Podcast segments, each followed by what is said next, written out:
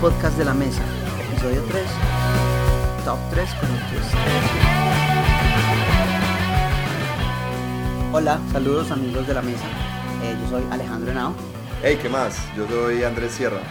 y hoy tenemos para ustedes un episodio muy especial llamado Top 3 con un twist.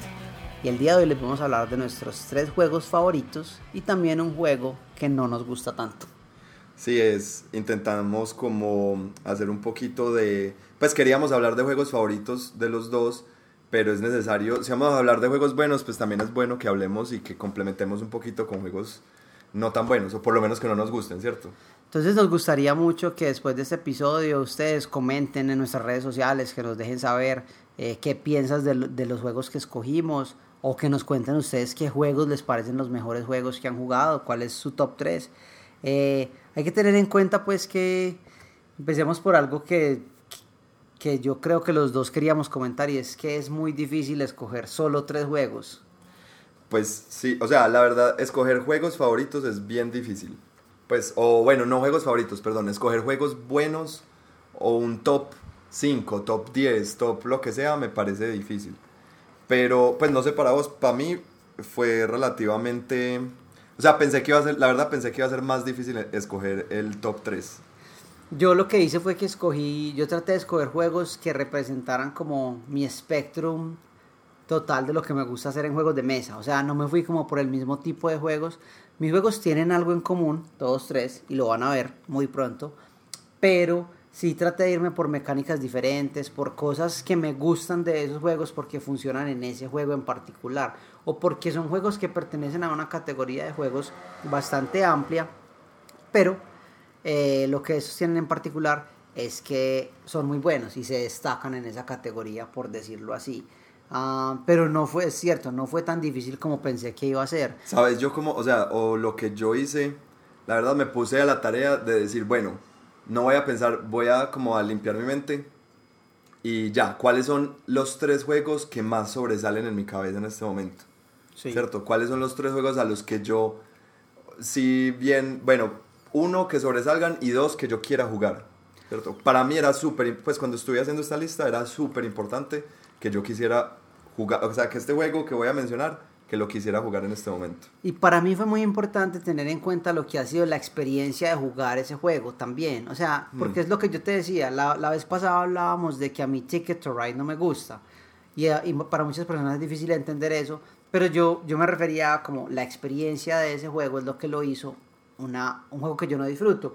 De la misma manera, estos tres juegos son juegos con los que yo he tenido una muy buena experiencia jugándolos. Entonces los hace, o sea, muy placenteros yo jugar y que me, o sea, y que yo digo en este momento jugaría cualquiera de los tres y me gusta jugarlos así los haya jugado varias veces.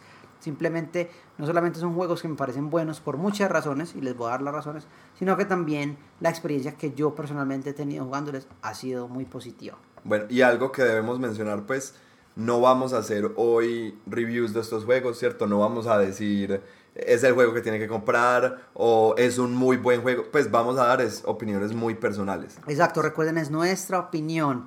Solamente, o sea, nosotros no estamos diciendo que sean juegos buenos. nosotros O juegos que- malos. Que son juegos que nos gustan, exacto. Sí. Exacto, lo mismo. No, los otros juegos que vamos a decir que no son buenos, no es que sean juegos malos, sino que a nosotros no nos gustan. Nuestra experiencia con ellos no ha sido positiva, por decirlo así. Bueno, pero suficiente introducción. ¿Quién va a arrancar? Pues lo que Mm, hacemos. No, empezamos. Empecemos Empiezo con uno yo. tuyo, uno mío, uno tuyo, uno mío. Listo, de una. Eh, bueno, aquí tengo la lista.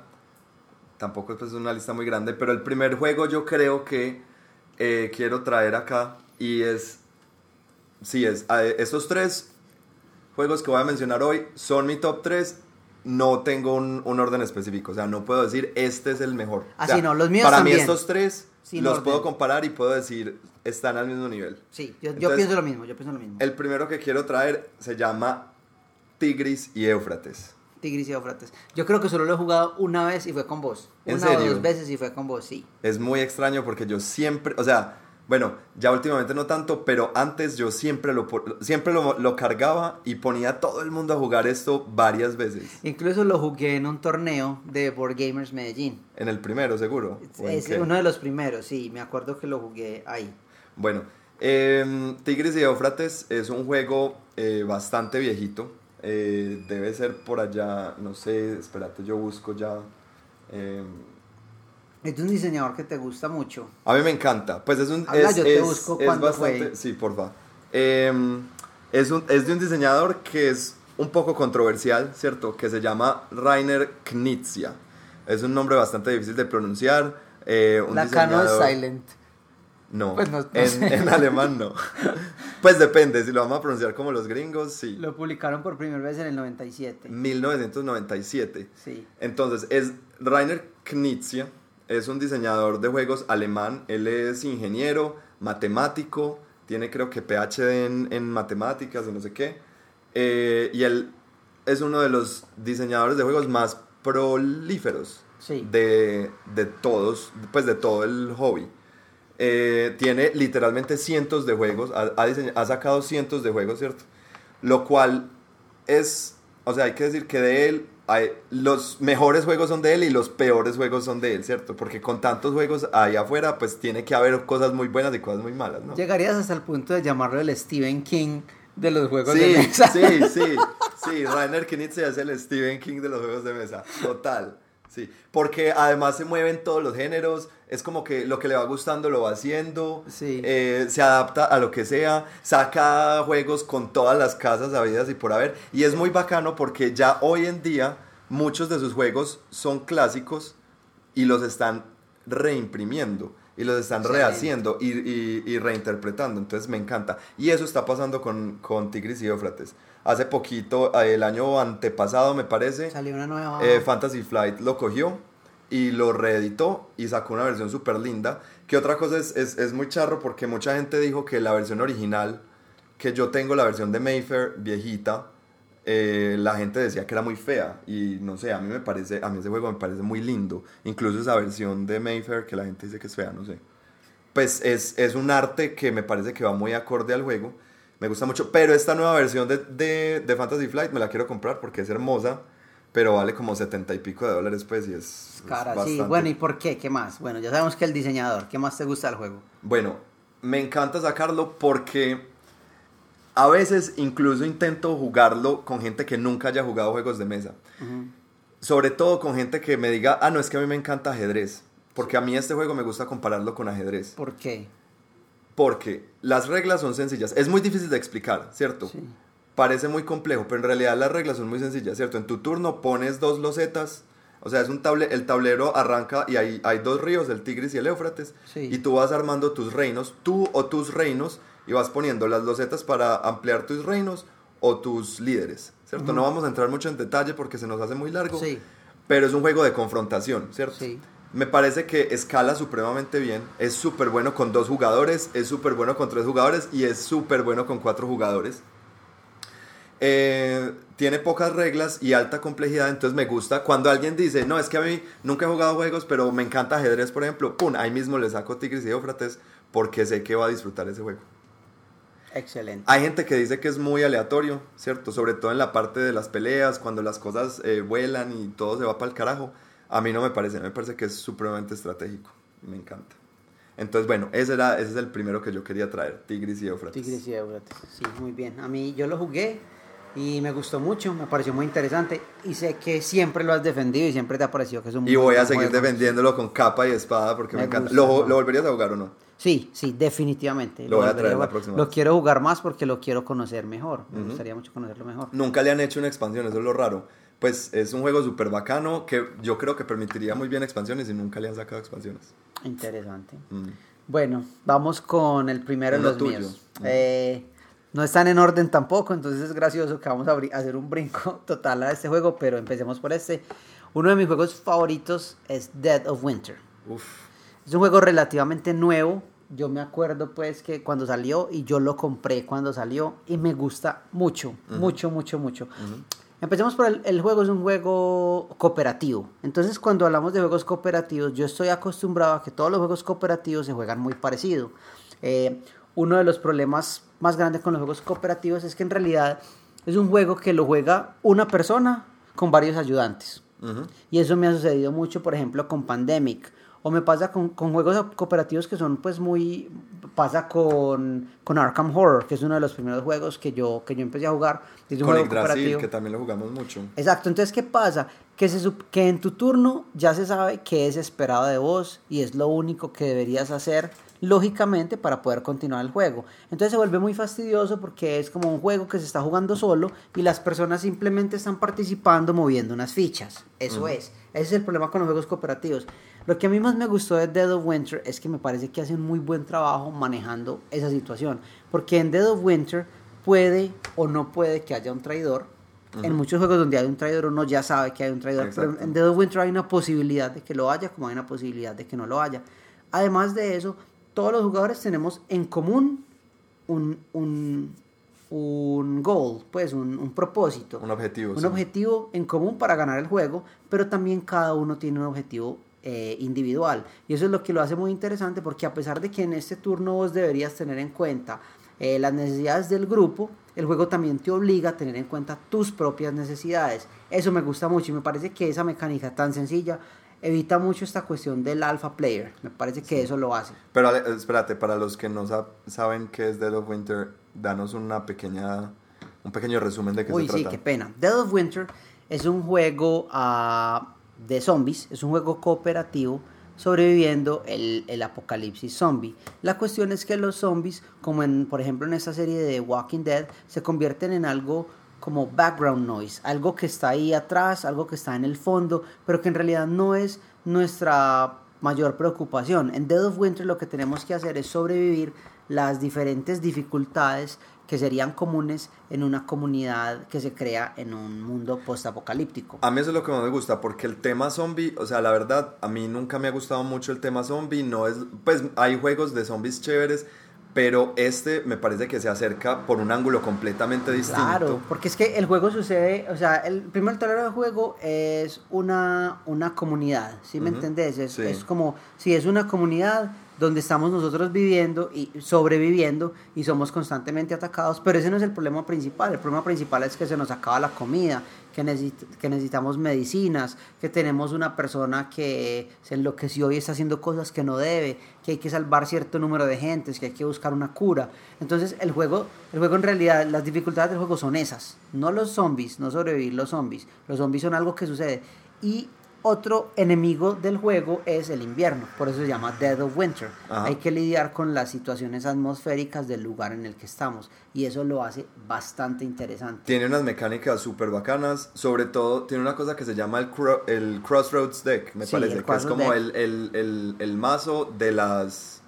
¿cómo De las encrucijadas. De las encrucijadas. Entonces, cada que pasa algo, no sé, tu personaje saca y elimina ese alpha player porque es el personaje, el jugador que esté jugando en ese momento es el que toma, la, o sea, lee una situación y toma una Y decisión. una Y decisión. depende de la decisión que tome, el juego se va para un lado o para el otro. Eso me encanta. Ese juego es súper bueno. Cosas que me gustan del juego también es que cada partida es diferente a la anterior y vos lo puedes jugar largo o corto dependiendo del tiempo que tengas, dependiendo de cuánto le querés invertir. Es muy fácil de explicar. Yo lo he jugado siempre con jugadores nuevos. Y a es que se pesar de puede. que- e- Este es, ¿Te acuerdas que la vez pasada criticábamos a la gente que decía, no, es que empecemos a jugar y ahí vamos aprendiendo? Este es de esos poquitos juegos que podríamos arrancar y pum, empecemos, ¿cierto? Exacto, yo les puedo hablar de la historia, contarles un poquito de qué se trata el juego, explicarles muy por encima lo que podemos hacer y decir empecemos a jugar. Porque es un juego que a medida que lo vas jugando vas descubriendo cosas y no hay ningún problema con empezarlo a jugar sin entenderlo completamente. Y salió una expansión, no lo he jugado, no he jugado esta expansión, no me acuerdo cómo se llama, pero es una en la The que, Longest Night, creo. no sé, eh, O la que son dos Night, grupos. sí. Entonces se supone, o sea, en este juego es cooperativo o puede haber pues un, como dijo Alejo, puede haber un, un, un traidor. Ah, se pero- llama Warring Colonies. Warring que- Colonies, sí, exacto. Esa es la nueva, Entonces, nueva, nueva, nueva. Eh, en este se supone que debe haber dos grupos de jugadores separados jugando el juego a la vez y llega un momento, no sé cómo, que las dos colonias, o sea, y se supone que los dos grupos están haciendo dos colonias diferentes y en algún momento se van a enfrentar o se van a encontrar y no sé, es, es qué concepto tan bacano, ¿no? Sí, no, y mira que va otra vez con esta serie de Walking Dead que fue muy exitosa Ah, y a muchas personas les va a gustar ese tipo de cosas. Sí, no, pero es algo, en la, ahí hay colonias y hay colonias que se Pero enfrentan, las que se unen, ese tipo de cosas. Entonces es muy interesante. A mí una de las cosas que más me gusta del juego es esa, y algo de lo que escribí aquí al respecto, es que el juego, cada partida del juego es diferente. Yo las recuerdo todas como una partida muy distinta una de la otra. Y volvemos a mi parte favorita de los juegos de mesa, y es que este es un juego que promueve la interacción entre jugadores bastante. O sea, te obliga a hablar con los demás, a tomar decisiones, a, discutir, a alegar, incluso pues, o sea, argumentar bastante en frente de las otras personas por qué estás haciendo esto y no aquello. Y eso me parece a mí que es lo mejor que un juego puede hacer. Eh, y además, pues, eso es lo que, lo que nos, que nos gusta a nosotros de los juegos y lo que tenemos nosotros como, lo que más nos gusta hablar eh, en este podcast o de la razón por la cual empezamos este podcast, ¿cierto? Porque nos gusta jugar más allá del cartón, ¿cierto? ¿Qué hay más allá de todas estas piezas?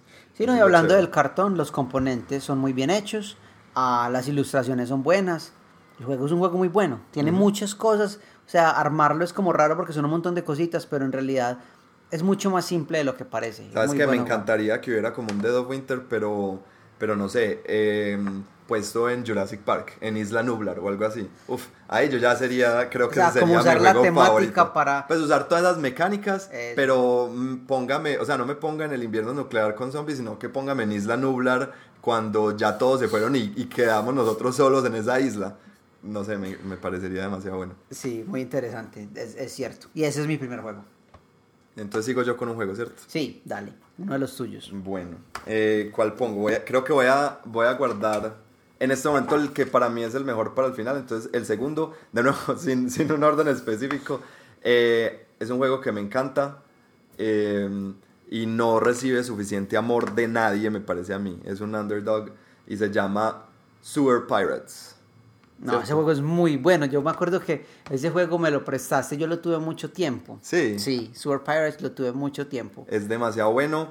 Eh, no recibe amor, quiero decir, porque primero salió, es de Eggertspiel, una casa que no es muy famosa, no hace, pues hace cosas muy bacanas. A mí me gustan mucho, pero pues no Em, a la gente no, no, le gusta mucho, como los, pues los juegos de ellos no son muy famosos, ¿cierto?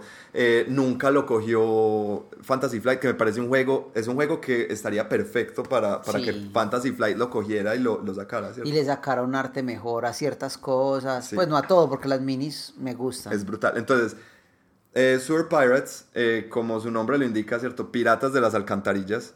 Es un juego donde cada jugador tiene su equipo de piratas de las alcantarillas. Y tu equipo lo armas con ratas, con comadrejas, eh, con cucarachas. Eh, es súper bacano. Y hay unos, entonces hay unos barcos piratas en los que uno tiene que montar a su, a su tripulación y zarpar a coger tesoros. Y los tesoros son, los tesoros son basura, pues son papitas, Em, latas de alimentos. Latas de alimentos, juguetes. tirados, ¿cierto? Porque estamos es por las alcantarillas. Entonces es un juego que, primero, en, temática me parece que coge la temática de piratas, que sí me gusta mucho, y la voltea un poquito, la pone así con en, Piratas de las Alcantarillas y me parece brutal. Em, el arte me encanta, ¿cierto? Porque está lleno de detalles. No, no, no tiene mucho arte, ¿cierto? No hay, muchas, no hay muchos elementos en este juego, pero hay muchos detalles. Entonces, una, uno de los barcos es un, es un cocodrilo que está atado, el otro son un montón de barriles ahí de, de, metal. Es muy, muy chévere. Y las miniaturas, ¿cierto? Todas esas ratas que les estamos diciendo, las, las comadrejas, son miniaturas súper bonitas. Son de muy buen, muy buen detalle, son muy bien hechas. Eso sí es verdad, una cosa... Entonces me parece que es un juego que Fantasy Flight fácil lo podría coger y hacer una versión súper tesa y yo le pagaría 100 dólares por esa versión. Segundo, es un juego que no recibe amor porque si hay un juego que necesita o que no necesita, si hay un juego que amerita una expansión, es este. Sí, ¿cierto? eso es cierto. Tiene todas las posibilidades para expandirlo, ¿cierto? Dejo, porque dejó todas las puertas abiertas para expansiones y nunca salió ninguna. Eh, hubo solamente un reprint hace poquito y se fueron de una las, las copias. Eh, y es un juego que, primero, puede ser asimétrico porque cada, cada jugador tiene su propio equipo y arma su equipo al principio del juego. Hay como un minijuego incluso al principio de armar su propio equipo. Y tiene un montón de niveles de, juego y estrategia. Entonces, si lo jugás con, con, niños o con gente que no le gusta mucho la estrategia, eh, lo haces más sencillo y lo puedes ir escalando y escalando. Entonces, eso me gusta mucho. Algo que me gustó mucho con, mi, con, mi, con, con unos amigos que lo, intenté una vez fue que lo jugamos. Primero, yo les dije, listo, todos vamos a empezar y vamos a empezar con el mismo equipo. Entonces todos tenemos una rata, todos tenemos una cocoracha, ta, ta, ta, ta, ta. Y lo jugamos una vez. Y es súper cortico, pues en media hora se acaba ese juego. Sí, ese juego es corto. Y mm, cuando terminó, les dije, listo, ahora vamos a jugar, pero hay todo un juego, un prejuego pequeño antes, que es sobre armar tu, Tu tripulación. tu tripulación.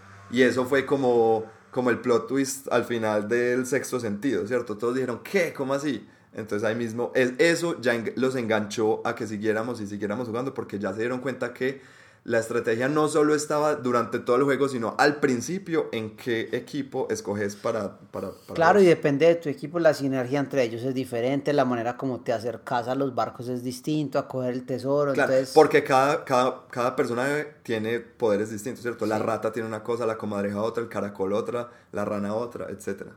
Es muy bueno. Ah, una de las cosas que a mí más me gusta de ese juego, y es que en el tiempo que me lo prestaste, yo tuve la oportunidad de jugarlo con varias personas nuevas al hobby y les encantó. O sea, les encantó porque es que es muy fácil de jugar, pero es muy bueno. Entonces decían como pues wow, o sea, y fue una muy buena introducción. Ese fue un juego que no mencionamos de los juegos buenos para empezar. Pero es que yo no, o sea, no lo quise poner, por eso yo puse en el episodio anterior, puse Ticket to Ride, ¿cierto? Sí. Em, pero no lo quise mencionar porque es, es un juego medio, medio ob- obscure, pues es, es, es difícil de conseguir. Sí, no es muy común. No es muy común, entonces, entonces si uno recomienda ese juego para empezar, entonces la gente se puede embalar, ¿cierto? Sí, no, no es bueno enamorarse de él porque no es fácil de conseguir. Exacto, entonces- eso sí es cierto. Eh, lo cual me parece muy triste porque lo he jugado mucho, mis cartas, o sea, mi- las- los componentes de mi juego ya están desgastados. Me gustaría renovarlo, pero es, como vos decís, es difícil. Es de muy conseguir. difícil de hacer porque no se va a conseguir en cualquier parte exactamente, pero es un juego muy bueno. Sí, Sí. muy bueno. Entonces, eh, si, no sé, si alguien de Fantasy Flight nos está oyendo, pues porque somos así de famosos, Sáquenlo otra vez. por favor, háganle un reprint a ese juego. Bueno, ahora vamos a uno. Alejo. Descrestanos. No, no, pero es que no, mucha ¡Ey, presión, este mucha juego me presión. descrestó! Cuando yo vi esta lista, quedé como, ¿what? Me cogiste por sorpresa ahí con ese juego. Bueno, ah, pero no entiendo por qué. Este es un juego muy mío, muy de los juegos que a mí me gustan. Sí. Eh, uno de los juegos que puse acá, mi segundo juego, es Fury of Dracula. Mm. Fury of Dracula es uno de mis juegos favoritos. Ah, y, y, juego, y Fury of Dracula pertenece a una familia de juegos que son muy divertidos y a la gente le gustan esos, estos juegos que, que se envuelven en las mecánicas de movimientos ocultos. De que es un jugador contra el resto y que este jugador juega el juego de una manera diferente a los demás. Él sigue unas reglas distintas, él tiene un mapa diferente, él se mueve de una manera oculta. En este caso, así. Drácula contra el resto. Exacto, en este caso Drácula contra el resto de los cazavampiros. Y Fury of Drácula es de eso. Fury of Drácula es Drácula en Europa, ¿cierto? Escapando y tendiendo trampas de ese grupo de, caza, de cazavampiros pues, que, que se hicieron tan famosos en la, mo- en la novela de Bram Stoker. Eh, y está Mina, está, está Van Helsing, está este tipo Jonathan Harker. Hay varios personajes pues que, que lo van cazando por Europa y Drácula tiene ciertas reglas de movimientos mientras que los personajes pueden utilizar viajar a caballo, viajar a pie, viajar en tren, viajar por carreteras y de eso se trata el juego, es esa situación. Eh, a mí me gusta mucho porque todos los juegos que siguen esas mecánicas, como por ejemplo el juego de Jack the Ripper, que hay varios, sí. eh, de Jack el Destripador, Sí, todos los juegos, pues de Scotland Yard. Exacto, Mr. este es el que a X. mí más me gusta, este es el que a mí más me gusta de todos ellos, a mí me gusta mucho el terror, entonces la temática para mí es una de las principales razones por las cuales me llama tanto la atención, Drácula me encanta como personaje, eh, ¿sabías que es el personaje que más películas tiene hechas inspiradas en él? No, pero me- pues me puedo imaginar Sí, que eso es Drácula, así, hay pues. más películas de Drácula que de cualquier otro personaje. Aunque yo pensaría, Sí. pues bueno, Nosferatu cuenta como Drácula, no sé. Sí, Pues, claro. Aquí me estoy metiendo. pues, Claro, en- claro, porque Nosferatu fue, o sea, Nosferatu se hizo porque, porque a ese director no le permitieron utilizar Drácula, porque no, los dere- no tenía los derechos disponibles. Bo, ¿en Entonces él de pura rabia le puso otro nombre, cambió la, y, y es Drácula, pero con otro nombre, con otra, otro look y todo. No pero hay una historia muy graciosa alrededor de eso, porque sí, Nosferatu. ¿Cómo así? Entonces Drácula no viene de Rumania. Eh, Pues originalmente, no es un Folktale rumano. Sí, sí, sí, sí, pero, o sea, creo que se llama como el conde Orlok, eh, toda Ya, la cuestión ya. de él. O sea, lo que, lo que pasó fue eso, le dijeron, no, usted no tiene los derechos para ser Drácula. Entonces dijo, ah, bueno, no, es que él no es Drácula, él es este. y es así, es asá. Entonces, eh, de ahí salió la película de Nosferatu. Interesante, no, no tenía eso. idea. ¿Y por qué te sorprendió tanto lo de Fury of Dracula? Pues porque es un juego que, bueno, no hemos jugado mucho, ¿cierto? Eh, aquí estoy viendo que está en tu colección. Em, pero no sé, es un juego que no... Es, es otro de esos juegos muy, muy escondidos, me parece a mí. Pues fueron muy famosos en el momento en que salieron y, y la rompieron en muchos, en muchos aspectos, pero siento que no... No sé, tiene... No sé por qué me sorprende, pues no, no, no me estaba esperando esto, pero tiene mucho sentido, porque es un juego muy boss, pues la verdad. Sí, no, y hay una nueva versión, salió un nuevo reprint que le cambiaron ciertas cosas. Sí, sí, salió ¿Y se uno. consigue en este momento? Sí, hace poco Porque esa versión que vos tenés es, es cara en este La momento. que yo tengo es muy cara, es muy difícil. Que es una versión de, Fantasy. Flight, que es ya viejita. Creo que esa es la segunda edición, si no me equivoco. Es muy difícil de conseguir. Salió una nueva Sí. eh, hace relativamente poco. Sí, mira, la mía es la segunda edición. Second Edition, sí. Sí, la, la, la tercera edición salió hace poco. Esa es la que se consigue fácil en este momento. Creo que hay ciertos cambios. No estoy seguro bien cuáles son los cambios, pero yo tengo la segunda edición. Ya la segunda edición, edición te voy a decir es- de qué año es. ¿Dónde está el año? Y eso, pues, o sea... Ah, de 2005, es que es viejito el juego. Sí, es un, es un juego viejito, pues en ese sentido. Sí. ¿Qué más me gusta? Me parece que es emocionante, es un juego emocionante. Uf. O sea, mientras uno lo está jugando, uno está emocionado, uno está viendo qué va Sobre a pasar. todo porque todo. a mí hay algo súper interesante de este juego y es no solo la asimetría, Sí. sino el desbalance. Pues Drácula es, de, al, por lo menos al principio, Drácula es demasiado poderoso. Sí. Pues y uno como, no sé, uno es un investigador, no sé qué, pues uno como Un el cazador. resto, eh, como cazador, pues pucha, uno no es nada a comparación de Drácula. Y uno está persiguiéndolo constantemente. Y la cuestión es que muchas veces cuando lo encontrás te das cuenta que, que te metiste con algo, o sea, mordiste más de lo que podías Sí. tragar. No, porque eso, o sea, si uno está cerquita, es, es mejor tenerlo ahí cerquita, pero no llegar hasta donde está él, porque es, es, es, es mortal. Y pues. también esta mecánica de que Drácula de noche tiene unos poderes diferentes a los que tiene de día. No, es que brutal Entonces uno lo persigue, uno lo persigue, pero resulta que llega la noche y te diste cuenta que te separaste del resto del grupo, estás solo, puede que lo encontres, entonces ya es como que, ay, ¿yo qué hice? ¿Qué me metí? Entonces el juego es emocionante constantemente, eso me gusta mucho, mucho, mucho. Sí. Me parece que así parezca desbalanceado, eh, pues, pues si medimos cualquier personaje contra Drácula, sí hay una falta de balance, pero si medimos a Drácula contra el grupo entero de los cazadores, ya ve uno como que, ah, claro, es que cada personaje tiene sus dificultades, pero también tiene sus ventajas. No, sí, total, no, pero es que, que sea desbalanceado no lo hace malo. O sea, me parece que es un juego que, a pesar de que es desbalanceado, pues lo hemos jugado varias veces y vos has ganado, o, o bueno, eh, ha ganado Drácula y a veces ha ganado también eh, los cazadores. Entonces, no porque sea desbalanceado quiere decir que Drácula siempre vaya a ganar. Eso lo haría un mal juego para mí, ¿cierto? Pero me parece que es muy teso porque siendo Drácula mucho más teso que el resto de los jugadores, eh, pues hay, hay- estos otros tienen oportunidad. Entonces eso, eso me parece de rescatar de este juego. No, a mí me gusta mucho. Tiene un problema que es larguito, ¿cierto? O sea, se es puede largo, volver larguito. sí, es largo, es largo, pero me gusta mucho, por ejemplo, también que tiene componentes cooperativos entre los jugadores y también la parte competitiva de que somos, pues somos dos bandos, al fin y al cabo, entonces me parece muy chévere esa parte, eso es una de las cosas que más me gusta de él. Eh, no es un mal juego para jugar con jugadores que no son muy experimentados y es un buen juego para jugar con jugadores que ya han estado jugando mucho tiempo, o sea, tiene las dos cosas. Sí, ahí lo único es bueno. que si yo voy a empezar a jugar este con alguien que no lo conoce o que no conoce muchos juegos, pues yo le diría, estás, estás listo para meterte en una sesión de tres horas. Exacto, no es un juego de inicio, ojo con eso, no es un juego para iniciar jugadores. A lo que me refiero es que si una persona ya conoce los juegos de mesa, ya ha estado ahí, ya sabe, y le podemos decir, hey, vamos a traer una noche de juegos de mesa, vamos a jugar un juego largo. Es un buen juego como para decir, sí, este es uno de mis primeros juegos largos, me parece que es muy bueno. Mm. Y no me acuerdo, pero el tablero es muy bonito, ¿no? Es como es un muy mapa viejo, sí. el arte es excelente, las cartas, sí. las miniaturas, tiene unas miniaturas, incluso yo las mías las pinté. Sí, sí, me acuerdo. Y- y son Hay que ver cómo es la tercera edición. No sé. Es también de Fantasy Flight. La tercera edición sí, la tercera edición sí. Ya. Es de ellos. Y me imagino que, es que no sé, hay un cambio como Vea, en el te- arte. Se llama tercera y cuarta edición. Sí. Pues Fury of Dracula, third and fourth edition. Mm, mm, no entiendo por qué. Yeah. Pero sí, es de ellos también. Y tiene alguna expansión, ¿sabes? No, No que yo sepa, no, que yo sepa no tiene expansiones. Interesante. Hubo unos cambios en esa edición, se le hicieron unos cambios, pero mira que incluso la, el- la calificación que tiene en Board Game Geek es muy similar una de la otra. Sí, es verdad. Y para un juego de terror es alta. Ujú. Sí, pues de 7.6 es muy alta. Pues eh, si, un- si un juego en Board Game Geek está por encima de 6 es como... Es muy bueno. Es bueno, sí. Sí, Y ese es, ese es mi Furio Drácula. brutal. Muy buena elección. Bueno, entonces sigo, ¿qué? Seguimos, terminamos, pero es que qué pereza terminar con los dos malos. Mejor No, hagamos no. los dos malos y dejamos los mejores, los últimos para el final, ¿o qué? Bueno, dale, está bien. Entonces hablemos de los juegos que no nos gustan. Sí. bueno, entonces, antes de terminar con los juegos que sí nos gustan, eh, yo tengo un juego que no me gusta ni poquito.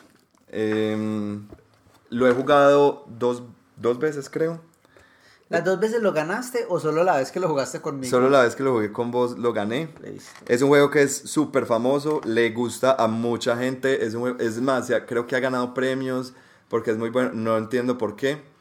El juego es Twilight Imperium, tercera edición. Solo he jugado la tercera edición, ¿cierto? Estoy consciente que ya salió la cuarta y al parecer le, le corrigieron un montón de cosas, también de Fantasy Flight. Pero es un juego que, pues mira que la única nota que yo tengo aquí en, en nuestras notas es Twilight Imperium 3. Ew. es muy malo. Yo lo jugué con yo solo lo he jugado una vez y lo jugué con vos y sí fue una de las peores experiencias Uy, que yo he sí, tenido no, jugando juegos de mesa. Fue horrible. Fue horrible. Dale, contanos por qué. Twilight Imperium 3 o 3 em, es un juego de lo que llaman 4X, ¿cierto? Ex- explore, exploit, Expansion. e- explore, expand, exploit y exterminate, ¿cierto? Eso. Explorar, expandir, explotar y exterminar, ¿cierto? Que es, eso se aplica pues a muchos juegos que se hagan de cuenta como no estar jugando StarCraft o estar Sí. jugando Warcraft, ¿cierto? Em, Vos el- tenés una civilización. uno arranca ¿cierto? con una civilización, en este caso Es una raza espacio. en el espacio, eh, y te vas moviendo y tu raza tiene poderes especiales y hay 800 mil reglas, hay- tiene piezas gigantes. Este juego salió en una época, es de Fantasy Flight, eh, salió en una época en la que yo creo, Fantasy Flight creía que mientras más grande hiciera la caja, eh, mejor iba a ser el juego, no sé. Y salieron unos juegos, la caja es ridículamente grande. Pues afortunadamente esa, esa moda ya pasó porque era imposible de guardar, ¿cierto? Entonces... em, O sea, en una biblioteca normal no te cabe. no, no cabe, no hay cabe. Que ponerlo hay, que, hay que buscar un lugar especial debajo de la cama o en la basura para poder guardar ese, ese juego. Entonces, una caja gigante, 800 mil componentes, cada componente tiene sus reglas. Y entonces se supone que en cada. Son 10 turnos nomás. Lo peor es que son solo 10 turnos. Pero duran. Duran, cada turno dura, es, es ridículo. Lo jugamos, no sé, la primera vez que lo jugué, que fue con vos esa, esa vez, esa vez, la vez, em, duró qué, como 6 horas más o menos. Sí, fue horrible. Y fueron 10 turnos y en cada turno uno coge un rol, como en Puerto Rico, ¿cierto? Que uno en cada turno en orden, uno coge un rol y según el rol que coja, pues puede hacer ciertas acciones y otras no. Y todos escogían y yo siempre la única, la acción que cogía era una que uno no hacía nada durante el juego Y y, ganabas eh, durante la puntos, ronda y ganabas un punto de victoria. Eso. Y el juego creo que lo ganaba, o ese lo gana el primero que llegue a 10 puntos de victoria. Algo así, sí. Y todos hacían, y yo nunca hice nada, nunca crecí, eh, yo me atortugué, me quedé, es- pero no me atortugué porque ni siquiera me protegí. Sino que yo me quedé ahí ignoramos y todos. como, como yo nunca hice nada durante todo el juego, nadie se fijó en mí y, simple- y yo simplemente a punta de un punto de victoria, un punto de victoria, cuando ya llevábamos seis horas, yo vi, todos escogieron su rol, yo escogí el mío y les dije, ya gané, tengo 10 puntos. Yo me acuerdo porque yo hice lo opuesto a vos. Yo me acuerdo que yo me dediqué a expandirme mucho, a construir y, y sacrifiqué y de todo. Y me acuerdo que construí unas, unas, una, pi- una pieza especial del juego que era muy difícil de construir y yo por fin la logré. Como una estrella de la muerte. Sí, exacto. ¿no? Y todos creían que por eso yo iba a ganar, como que yo iba muy bien. ¿Y cuál bien? Yo no iba bien para nada. Y yo jamás, yo no me estaba esperando ganar cuando de pronto es que, ay, mira, gané. O sea, fue la, la, fue la victoria menos climática que he tenido en mi vida. Pues Sí, fue, fue ridículo. Y me pareció ridículo que un juego permita que eso pase. Pues como que, que las reglas permitan que yo haya ganado de esa manera. pues... es- Haciendo es- la misma acción cada turno. haciendo la misma, pues deberían decir como, no sé, es muy fácil de corregir. Ganas un punto de victoria, menos si este punto te fuera a dar la victoria. Ya, con eso ya me hubieran hecho, me hubieran hecho Sí. cambiar de estrategia. Pero no, no había nada. Y después lo volví a jugar y pues no pude volver a hacer esa estrategia, pero fue lo mismo, ¿cierto? Entonces, mm, pues pude volver a ver, pude, pude volver a hacer lo mismo, pero no, ¿Verdad? ¿Cómo fue esa segunda vez que lo jugaste? fue horrible también. Fue horrible, porque bueno, no, no duró tanto. eh, se acabó más rápido el juego porque alguien llegó a los 10 antes, no, no sé cómo. Pero pues no es, no es un juego que yo, pues no sé, no- la verdad no entiendo qué le ve la gente ese juego porque no me parece que sea divertido. Las mecánicas de ese juego no me parecen divertidas. Sí, no, fue una experiencia disfrutable, por No, para decirlo nada. así. Pero es, es extraño em, porque, por ejemplo, esta gente de Shut Up and Sit Down, que es un canal muy chévere de contenido también, ellos tienen una opinión similar, aunque sí les gustaba este Twilight Imperium 3, y ellos fueron, em, fueron eh, consultores en la cuarta edición. Sí. Y al parecer, como que la cuar- hicieron todo un, incluso un, un documental muy bacano, para que lo busquen, está en YouTube, sobre cómo diseñaron, pues cómo cogieron este juego y lo rediseñaron. Y al parecer, como que sí lo mejoraron mucho. Pero la verdad, Claro. con esas dos veces, no, o sea, no me quiero ni volver a acercar, porque yo creo que ese juego da cáncer para mí. No quiero volver a acercarme a Twilight Imperium. eh, y a partir y después de eso no quiero acercarme a esos juegos de caja grande porque aparte después de eso me compré otro, no sé por qué carajos, me compré otro de esos de caja grande que es Horus Heresy, Ah, sí. sí, de sí, también de de, de de Fantasy Flight. Uy, no, horrible. También No, maluco. No, no, es horrible. Yo sí nunca horrible. lo he jugado. Uy, no, no lo jugué. Yo lo tengo por ahí, lo tengo guardado, pero jamás en la vida lo quiero volver a sacar. No, no lo quiero vender, solo como por, por, lo quiero dejar como para que me recuerde, como mira las cosas tan horribles a las que puedo Para que aprendas la lección. Sí. Ay, bueno, vamos al mío. Pero bueno, ya pasé eso. El mío va a ser bastante. ¿Cómo lo dijéramos? Va a crear como bastante revuelo, no sé. Creo que no es- eh, si tenemos algún fanbase se irá a dividir en este momento. Sí, bueno, ah, primero que todo, antes de decir mi juego, yo le quiero enviar un saludo muy cordial a nuestro amigo Mateo, Elbu, porque... No es nada personal. Sí, Elbu, yo sé que te encanta este juego y lo he jugado con él y todo. Lo más gracioso de este juego es que este juego, existen muchas versiones de él, de diferentes temáticas, y existen muchas expansiones de él, y lo gracioso es que yo estoy mirando acá mi biblioteca y yo tengo tres versiones de él y tengo varias, eh, varias de las expansiones también. O sea, es un juego que yo tengo y lo he tenido hace mucho tiempo. Es que hasta hace poco me vine a enterar que a vos no te gustaba. Porque Sí, sí. como los tenés ahí, yo decía, ah, pues bueno, le gusta. No, no, no, no, no, no, no, no. O sea, yo a mí me gustó en un tiempo y yo y no, no sé por qué me gustó, porque hace poco lo jugué y me di cuenta como, wow, yo por qué tengo esto. Es- es- Pero bueno, ya le hemos dado mucha vuelta. ¿Qué juego es? El juego es Munchkin. Tan, tan, tan. Y todo lo que tenga que ver con Munchkin. Munchkin y todos Y sus Steve hijos. Jackson, básicamente. Munchkin, ay, Munchkin, a ver, ¿por dónde empezamos? La idea de Munchkin es, Munchkin es como el comunismo, que suena como una excelente idea hasta que uno trata de ejercitarlo Sí. y se da cuenta del grave error que es. Munchkin es un juego en el cual, es un juego de cartas, es un juego pequeño, es un juego de cartas, Pues pequeño si lo juegas sin expansiones. Exacto. Y es un juego que, pues en teoría es sencillo, pues es un juego en el cual todos empezamos como, no voy a decir el chiste porque no le voy a no le voy a dar esa satisfacción a Munchkin, que todos empezamos como un ser humano nivel 1 sin clase, para un... Eh, el todo es que el juego siempre tiene esa misma mecánica y luego se trata de ponerle cartas a tu, a tu personaje, a vos mismo, para darte poderes. Porque el juego quiere parodiar a Calabozos y Dragones. Pues el original, el Munchkin original, quiere parodiar a Calabozos y Dragones. Y todos los otros Munchkin quieren parodiar al Munchkin original.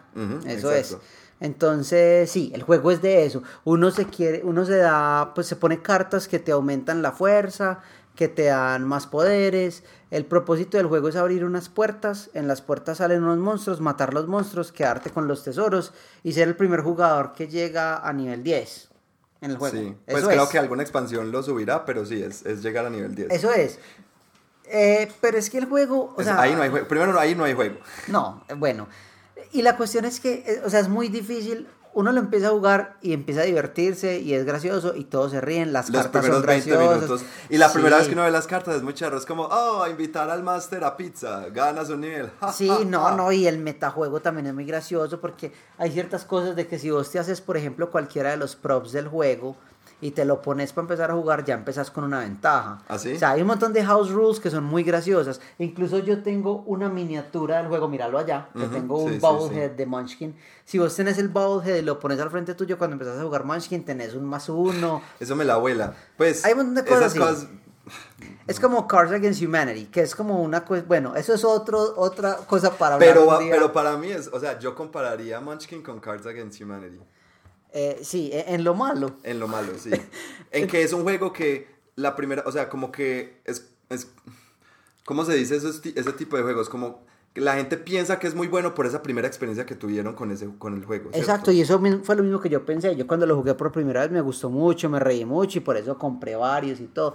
Pero luego me di cuenta, a medida que fui creciendo en los juegos de Messi, me fui dando cuenta de cosas que es que es un juego muy poco elegante, es un juego que ofrece muy poco. Sí. Y como juego es muy difícil de jugar, está completamente roto.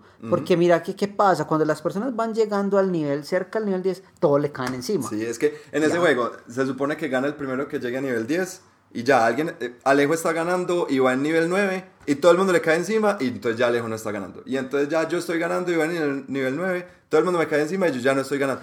Y eso es divertido las primeras dos veces, pero ya cuando ya llevamos 20 veces haciendo eso, uno es como, ay, pucha, ya que gane alguien. qué Yo pereza". creo que, exacto, después de que yo ya aprendí a jugar Munchkin y después de que ya he jugado con personas que saben más de juegos de mesa, todas las veces que he jugado Munchkin se ha acabado porque decidimos, hey, no, ya, no juguemos más. Ujú, Sí. Y un juego que se acaba así no es un buen juego. No, en mi opinión, que- no es un buen juego. Por eso, los juegos que no tienen, que no tienen ese clímax, pues no son un buen juego, creo yo. Sí, y eso es como todo lo que tengo que decir de Munchkin como tal, porque, o sea, como idea es muy buena idea, como juego debería funcionar supuestamente, pero es que no funciona. Ahora salió hace poquito, fue el, el, el, el juego de cartas coleccionables. O sea, eh, Steve Jackson está sacando Munchkin al estilo Magic, pues con el, con el sistema de distribución de Magic. Y lo está volviendo como más competitivo. No, hay muchos Pero no Munchkins, pues. hay unas cajas de Munchkin con más, no sé, no sé, o sea, yo dejé de interesarme por Munchkin hace mucho tiempo.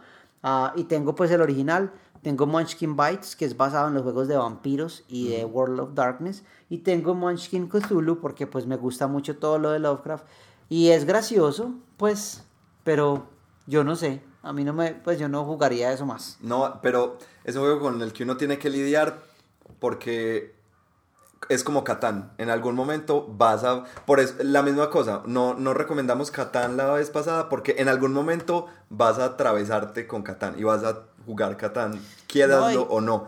Munchkin en algún momento lo vas a jugar. Y lo que yo, yo sí les digo a todos, si, tienen la- si nunca han jugado Mun- Munchkin y tienen la oportunidad de jugarlo, jueguenlo. No es un juego que yo les decía, no, no lo vayas a hacer. No, jueguenlo porque es una tortura por la que hay que pasar, yo creo. Por lo menos es corta. Sí, Yo eso exacto. no lo digo con Twilight Imperium porque es Eso. demasiado largo. No quiero, o sea, eso no se lo deseo a mi peor Eso yo sí se lo diría a una persona. Si vas a jugar Twilight Imperium, yo le diría, eh, yo no te lo recomiendo. Yo te diría, no los juegos. Con Munchkin, a pesar de que no me gusta, si tenés la oportunidad de hacerlo, no, hacelo. Es que, es que hay que hacerlo Ujú. para entender qué es lo que nosotros estamos diciendo.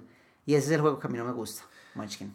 Bueno, ya que sacamos eso de nuestro sistema y ya hicimos catarsis un poco, eh, terminemos con un juego bueno cada uno. Sí. Entonces el último juego que cada uno va a, a recomendar, el mío, y para mí sí, eh, de nuevo, está en este top 3.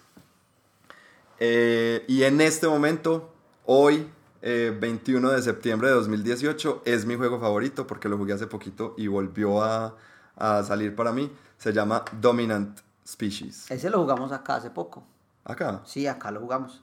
Incluso, sí, acá lo jugamos una vez, lo jugamos, eh, lo jugaron ustedes, yo no lo jugué, pero yo estaba... No, yo lo traje, pero no lo, no lo... Ah, mentira, sí, Claro sí, sí, sí, sí, lo jugamos, sí, sí. lo jugamos. Sí, yo, lo, yo últimamente lo estoy cargando mucho. Es un juego de... El diseñador se llama Chad Jensen, el man a mí me parece muy teso. em, lo saca una casa que se llama GMT Games, que es muy famosa por hacer juegos de guerra y de simulación de guerra, ¿cierto? Sí. Y, e históricas, pues guerras históricas. Em, ¿De qué es Dominant Species? Dominant. Species va de... eh, cada jugador es una, espe- un- una especie. ¿cierto? Sí, una especie Entonces, por- animal. una especie animal. Entonces, por ejemplo, alguien es los arácnidos, el otro son los insectos, los anfibios, los mamíferos, los, las aves, etc. Y se trata de, eh, vamos a jugar y ya viene la glaciación, viene la era de hielo, ¿cierto? Entonces, Sí. antes de que el glas hay un glaciar en la mitad del tablero que se está comiendo la Tierra, antes de que llegue la era de hielo y ese glaciar sea demasiado grande, eh, adaptarnos y poder sobrevivir, ¿cierto? Entonces vos vas con un sistema súper inteligente, me parece a mí, que es, primero vos eh, vas cuadrando todas las acciones que vas a hacer esa ronda y después, las, y después de que todo el mundo ha planeado, eh, se resuelven. Pero a diferencia de muchos juegos en los que planeas y se hace de manera eh, secreta y cada persona planea en secreto su turno, en este yo, yo digo, yo voy a hacer tal acción, yo la declaro. Y después alguien dice, ah, listo, entonces yo hago tal. Entonces hay, hay cierta reacción. Pero solamente hasta que todo el mundo declaró todas sus acciones, las empezamos a resolver. Eh, hay un juego exactamente igual que tiene el sistema y es de Vulgaris Elocuencia. No lo conozco, no lo he vos nunca lo jugaste. Pero vos, vos me has contado que es muy Nosotros bueno. lo sí. jugamos una sola vez, es muy largo, es muy pesado, pero es muy bueno y tiene esa misma mecánica. Ah, no, entonces Todas de- las acciones están en el lado derecho, Ajá. de 1 a 10, no me acuerdo cuántos son, 9. Y es lo mismo, uno la declara y la pone ahí. Y todos la ponen y cuando todos pusimos las acciones se empiezan a, a, a- a- Ah, no, a entonces- resolver. La 1. Esa mecánica me encanta. Así igualito. Entonces hay que jugarlo. Ese, ese hay que jugarlo este fin de semana.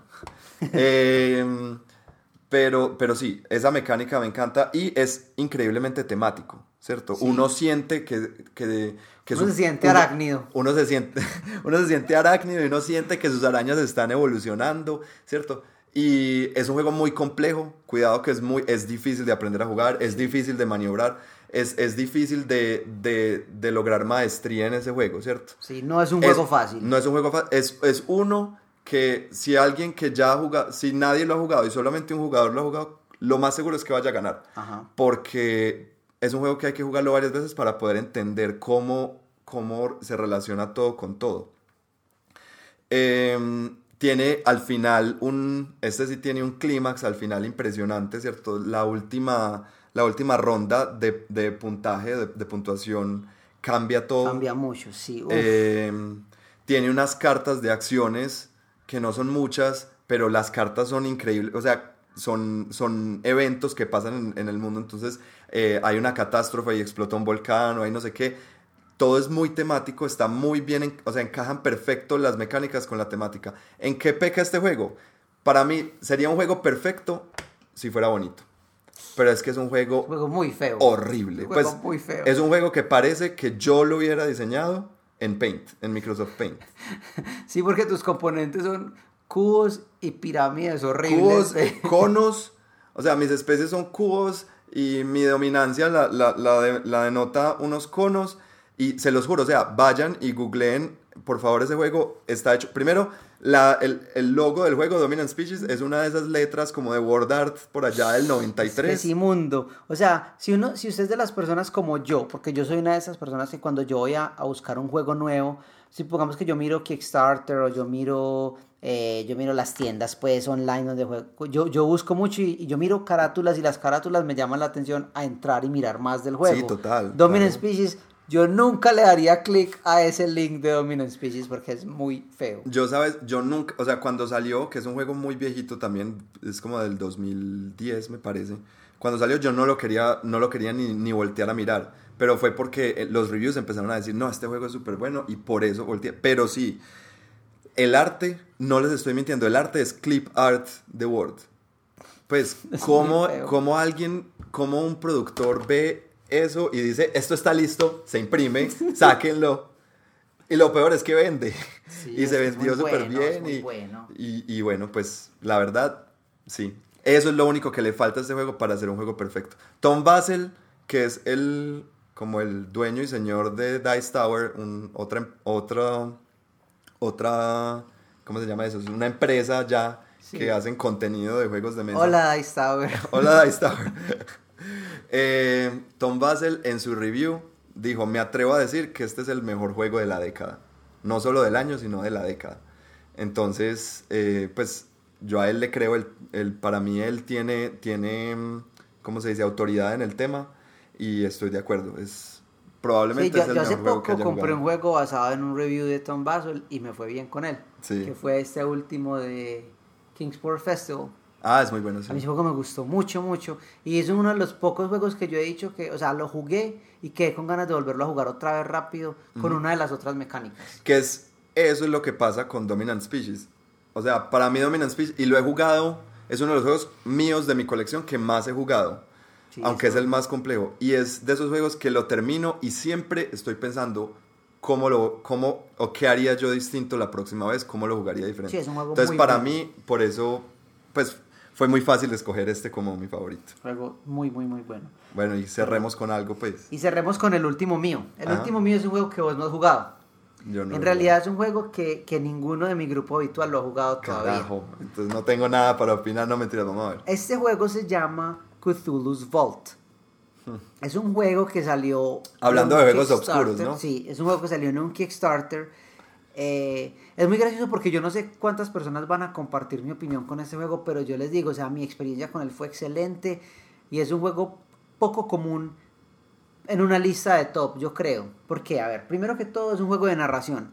Los juegos de narración tienen un problema muy, muy, muy grande y es que pesan, o sea, eh, se, se, se apegan mucho al valor que vos les des y, al, y a lo animado que estés para jugarlo. Sí. Los juegos de narración son tan buenos como los jugadores estén dispuestos a hacerlo. ¿cierto? Exactamente, y nos ha pasado. O sea que es como Gloom. Pero es que esa es la cosa, yo jugué Ya. con vos Gloom una vez. Sí. La, la, la, la única vez que yo jugué Gloom y yo me di cuenta que vos y yo éramos muy animados y creábamos la historia, pues las personas que estaban a nuestro lado eran como que, ay, pues no sé, yo no entiendo este juego, yo me tengo que deshacer de estas cartas, las tengo que jugar, tengo que usar como las juegos y la historia se vuelve algo secundario que se convierte más en un problema y en una incomodidad a la hora de jugar. Que yo no puedo simplemente jugar ese juego. Lo que pasa con ese de storytelling, ¿cómo es que se llama ese juego? Ese juego que Once uno- Upon a Time. Once Upon a Time. Ujú. Sucede que uno Es muy está bueno. es, es muy bueno, pero es un juego en el cual uno está más preocupado muchas veces de yo tengo que deshacerme de estas cartas y la, y la historia pasa a ser algo muy secundario. Sí, porque la- le ponen una mecánica núcleo que es jugar las cartas y entonces te distrae de la, de la, de la narración. No, Cthulhu's Vault es un juego excelente en esta cuestión de la narrativa porque la manera de jugar las cartas, o sea, es muy diferente. O sea, yo puedo jugar una carta cualquiera y si yo la meto en la historia está bien, pero es que hay unas cartas en mi mano que si yo meto estas cartas en la historia, después de estas otras cartas me van a dar unas bonificaciones y entonces uno trata de buscar ganarse los bonus.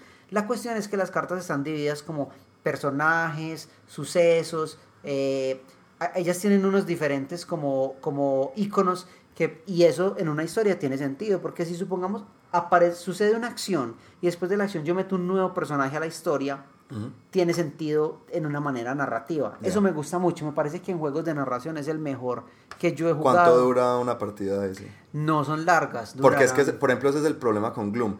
Pues, o lo que yo he visto. Eh, Gloom es muy chévere. Gloom es otro juego narrativo donde cada uno, cada jugador está contando una historia horrible sobre su familia. Muy, eh, a mí me encanta ese juego, pero tiende a ser demasiado largo. No, no, este no es largo, este no es largo para nada. Y lo bueno es que es extremadamente dinámico, el juego cambia. Al Ya. principio del juego es un juego cooperativo. Es- y es el juego típico. Todos tenemos unas cartas en las manos, eh, empieza una historia y tu propósito es continuar la historia. Y no es gracioso, pues no tiene que ser graciosa la historia. Pues, o- No, no, no, la historia es de terror. Es de terror, La genial. historia es de terror. Otra cosa chévere es que las personas no tienen que ser conocedores de la mitología de Cthulhu para nada. Puede- porque la historia, las veces que yo lo he jugado, lo he jugado con personas que no conocen mucho de Lovecraft y simplemente acomodaron la historia a, a las, a, las cartas que teníamos y fue muy gracioso porque cada vez que, o sea, fueron personas que me sorprendieron porque yo no me imaginaba que se iban a meter tanto en la historia y es muy chévere como cuentan su historia de terror y cómo la hablan y todo el mundo les pone atención, el juego es muy emocionante, entonces empieza así, uno empieza contando la historia deshaciéndose de cartas normal. Llega un momento en el juego en que uno de los jugadores, por medio de las cartas que ha jugado, va consiguiendo, uno va consiguiendo unos iconos, Ujú. unos tokens. Sí. Cuando tenés un número de tokens específico, eso te permite convertirte en el monstruo principal de la historia. Ah, entonces ya la narración o el enfoque de tu narración cambia. Todo cambia. Sí. En el momento en que vos digas, como listo, tengo las cartas, yo me convierto en el monstruo. Ahí todos cogemos las manos, las cartas que tenemos y las descartamos. Ajá. Se abre un nuevo set de cartas en el juego, un nuevo mazo, se reparten otros, otras cartas y ya los jugadores van a tomar un rol en la historia. por Ya, ¿y quién vez. gana?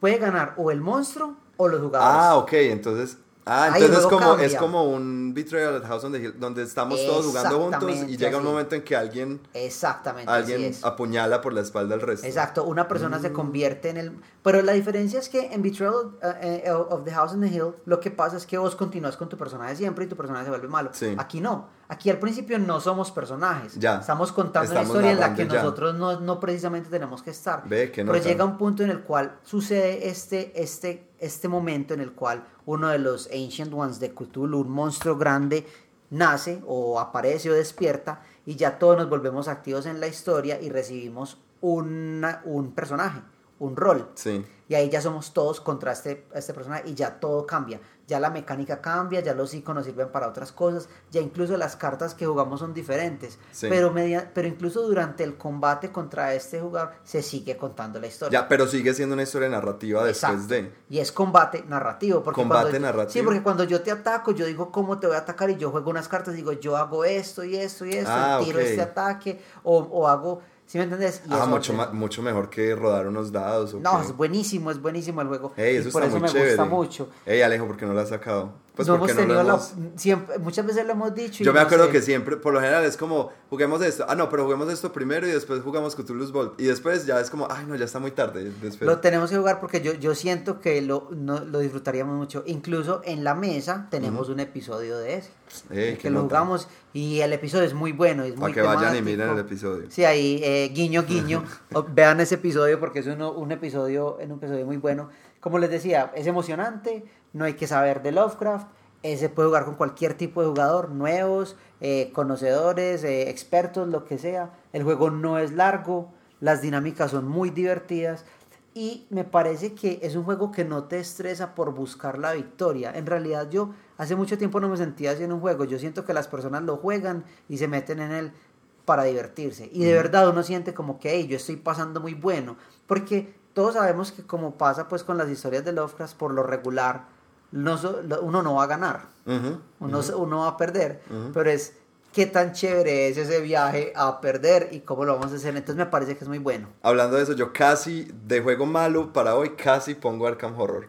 Pero no, Twilight Imperium le ganó para mí. Lo que pasa es que Arkham Horror es un juego que yo, yo no lo puse por eso, porque de todas formas yo lo aprecio. Ujú. De una manera u otra lo aprecio por lo que fue. sí, no, por lo y que exacto. significó. O sea, Ar- Arkham Horror tiene elementos buenos de juego. Twilight Imperium no. Y la cuestión es que Arkham Horror es un juego que yo digo que arreglaron.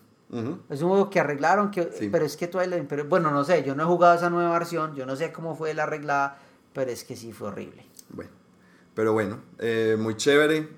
Eh, ya le- les dimos como un montón de juegos. Buena suerte al que los quiera conseguir, porque, bueno, sobre todo Cthulhu's Vault, yo creo que eso, eso se consigue. No, Cthulhu's Vault es fácil de conseguir, Sí. incluso es barato en este momento. Sí. en serio. Lo que pasa es que yo tengo la versión eh, deluxe porque yo lo compré en el Kickstarter. Me vino con una caja más bonita, con unas cartas más Ya. bonitas. Eh, ya se consigue en una cajita de cartón normal. La Sí. mía es un tin. Sí, Eh, es, de metal, es sí. y, y los tokens míos son de madera. Es muy bonito. Mm, qué Eh. El que hay ahorita no sé cómo sea, pero yo sé que hay una caja de cartón muy normal y no es caro el juego. Y sí se consigue. Se Ah, consigue. Es fácil de conseguir. Ah, bueno. Entonces, como para, para resumir, eh, les recuerdo, mis tres juegos favoritos que yo les traje hoy fue em, Tigris y Éufrates, eh, Sewer Pirates y Dominant Species. ¿Y Altamente recomendados. Y los míos fueron Dead of Winter, eh, Fury of Dracula y Cthulhu's Vault. También brutal. O sea, si quieren un fin de semana lleno de, de aventura y de, de todo tipo de experiencias, ahí tienen seis juegos para que la pasen increíble. Y si quieren, por ejemplo, deshacerse de una persona y que nunca más vuelva a jugar con ustedes, pueden llevar Munchkin. Munchkin es portátil, lo pueden llevar. Pero se lo regalan. O, o le mira lo que te traje, Twilight Imperium, para que lo juegues con tu familia. Exacto, yo creo que sería una buena idea. Creo que eso es todo por hoy. Bueno, muchísimas gracias por escucharnos una vez más. Muy chévere. Muchas gracias por acompañarnos, por aguantarnos y por y ojalá les haya gustado la lista que les trajimos el día de hoy. Nos vemos entonces en el próximo episodio. Hasta luego. Chao.